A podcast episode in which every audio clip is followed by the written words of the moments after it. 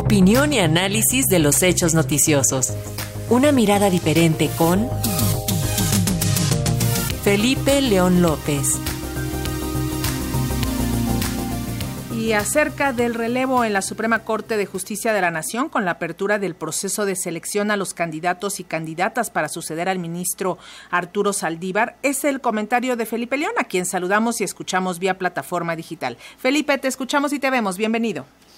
¿Qué tal? Buenas tardes. Buenas tardes, amigos de Radio Educación. Pues sí, le tocó la hora a la Suprema Corte de Justicia de la Nación la tremenda corte, la impoluta corte, la corte de los conservadores, la corte de los liberales, la corte de los sabios del Estado de Derecho y de la democracia liberal, uno de los poderes de la Unión de la República, casi intocable y casi incuestionable, entra hoy mismo un proceso de renovación que podría ser histórico y hasta marcar una pauta para la posteridad y comenzar ahora sí con la transformación de las instituciones pilares del régimen político mexicano. Hoy, a primera hora, en la página oficial de la Suprema Corte, se publica la lista de los candidatos y candidatas para presidir esta institución y del Consejo de la Judicatura Federal, pues el actual ministro Arturo Saldívar Lelo de Arrea terminará su periodo el 31 de diciembre y eh, son con ello cuatro años que estuvo al frente en este y ahora en este agónico 2022 habrá de entregar cuentas. El ministro Saldívar dejará el cargo luego de rechazar la extensión de su mandato por dos años más por congruencia y por, porque así lo dicta también la Constitución y que hubiera sido algo deseado por el titular del Ejecutivo Federal y lo cual significó a la posteridad en uno de los grandes fracasos del entonces director jurídico de la presidencia, Julio Scherer Ibarra. La nominación del o la sucesora del ministro Saldívar será en sesión pública solemne 2 de enero de 2023, despejando muchas dudas sobre el perfil que habrá de tener la siguiente Suprema Corte en el penúltimo año del sexenio del presidente Andrés Manuel López Obrador. Y es que en lo que va de este gobierno, el protagonismo del Poder Judicial de la Federación ha ido a la, al alza.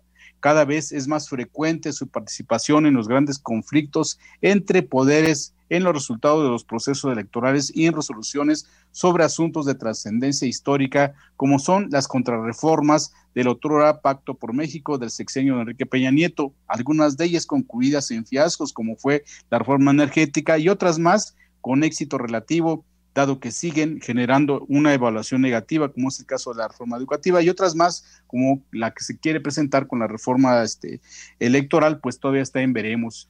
Esta situación de participar en la vida política de México provoca reacciones encontradas para algunos. El ascenso de este intervencionismo de la Corte es un síntoma de, la decadencia de nuestro sistema político. Para otros, es una participación sana, natural y hasta necesaria para estos tiempos ante el fin de un régimen que manejó la división de poderes casi de manera unipersonal, vertical y simuladora. Sin embargo, en los últimos tres lustros, la frecuencia de intervención de la Corte en, en, como última instancia de las grandes controversias legales, constitucionales o políticas, deja al descubierto no solo las deficiencias constitucionales, federales y locales, sino que abre un frente que a estas alturas no ha sido revisado a profundidad al otorgar a los magistrados la última palabra sobre los casos en cuestión, la soberanía popular como procedimiento de nuestro sistema supuestamente democrático parece quedar reducida a la opinión de una junta de notables y una opinión además dividida y no siempre la, con la sapiencia de la justicia deseada. Ayer, casualmente, un caso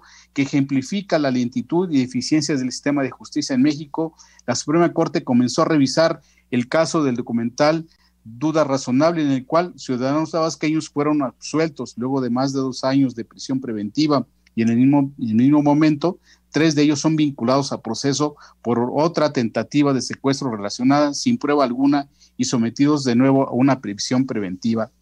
Los aspirantes para presidir el Poder Judicial, como ya dijeron, son Norma Patiño Hernández, Alfredo Gutiérrez Ortiz Mena, Yasmín Esquivel Moza, Javier Laines Positec, Alfredo Pérez Dayán. Como suele suceder, los ministros tienen vinculaciones con los presidentes de la República que los promovieron al cargo. Piña Gutiérrez, Laines y Pérez Dayán fueron consensuados en el sexenio de Enrique Peña Nieto y por su lado, Esquivel parece ser la única con la carta afín a la cuarta transformación. Amigos de Radio Educación, la Corte nunca ha tenido una mujer y sobre y si está planchado todo, podríamos estar en la antesala de algo que podría ser histórico, pero que llegue una mujer no es suficiente. Se requiere que el Poder Judicial sea más acotado, más vigilado, sancionado y hasta quitado de participar en ciertas decisiones.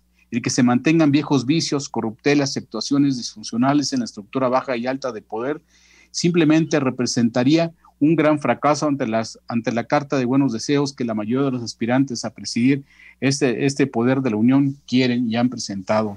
Y bueno, pues hay que esperar nuevamente la resolución para ver si dan este paso histórico o nos quedamos igual.